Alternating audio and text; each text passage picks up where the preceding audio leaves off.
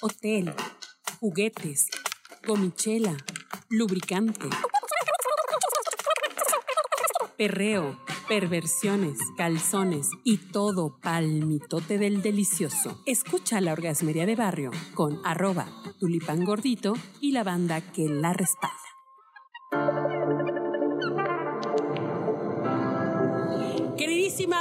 Pues estamos aquí desde la Expo Publicitas, un lugar pues muy nice, un lugar muy precioso donde hay muchísima gente a la vanguardia de la publicidad y pues Output Podcast, la, la casa productora de este bonito bonito podcast que se llama La Orgasmería de Barrio, no se podía quedar atrás y por eso hemos venido a grabar aquí y me acompañan unas grandes personalidades de esto de los podcasts y de la narrativa erótica. Son mis compañeras en esta ocasión. Vamos a hacer un recorrido por los emprendedurismos sexosos a la vanguardia que pues últimamente están tomando más forma, más allá del OnlyFans, más allá del porno, más, más allá de andar pasando el pack y cobrar 50 varos, hay otras, hay otras alternativas para poder sacar money y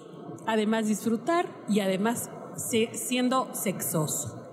Y para eso hemos invitado a mi queridísima amiga Roxana Cepeda de Tasty Tours. Ella también tiene un podcast muy interesante sobre recomendaciones de comida, de viajes y de bebidas. Correcto. Bienvenida. Muchas ¿Cómo estás? gracias. Muy bien. ¿Y tú? No, pues encantada de tenerte acá, de invitada. Yo también. Ya se, no- ahora sí que como dijo este Lucerito y Mijares, hasta que se nos hizo, ¿no?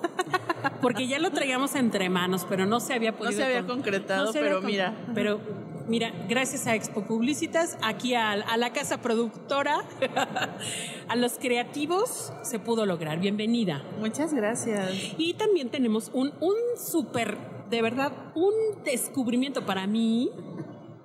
Reencontrarme nada menos y nada más que a la autora, escritora y eh, creadora de La Chulanga, la maravillosa columna que estaba presente en una publicación muy tradicional que se llamaba, o se llama, porque todavía no, todavía no la quita, ¿verdad?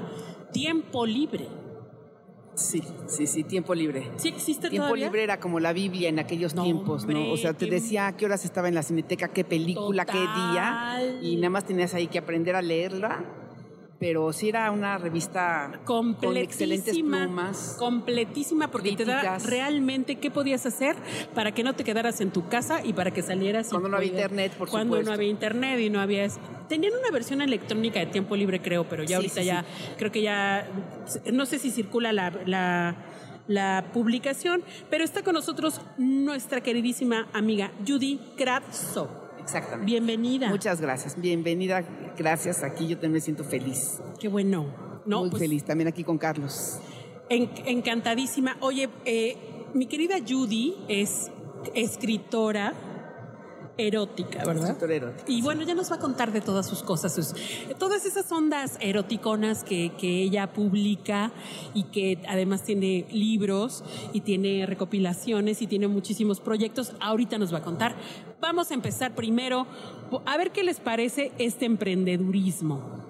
Pues resulta ser que hay una chava por ahí que contó su historia sobre hacer el quehacer de las casas, pero toples.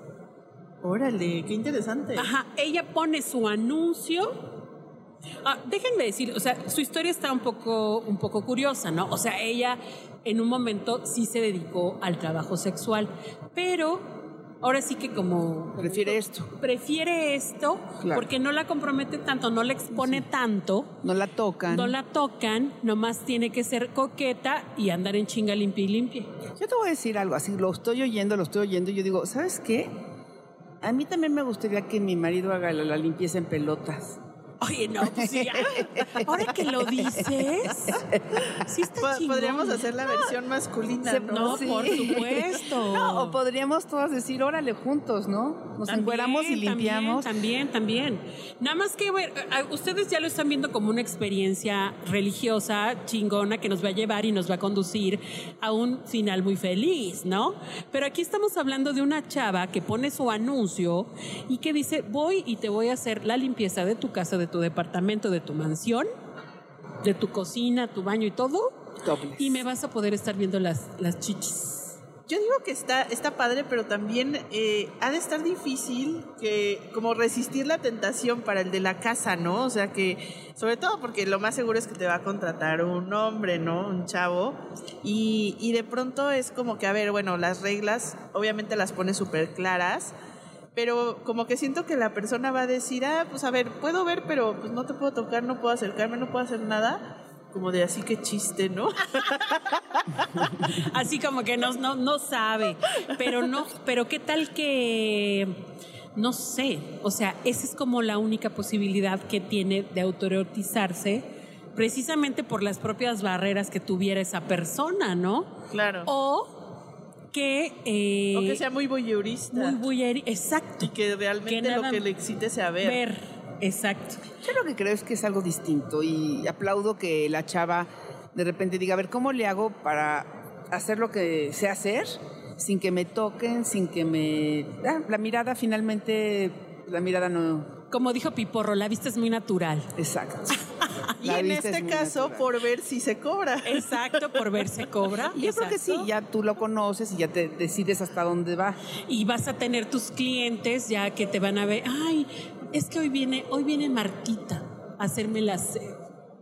y ya te estás estremeciendo, ¿no? Ahí de, ay.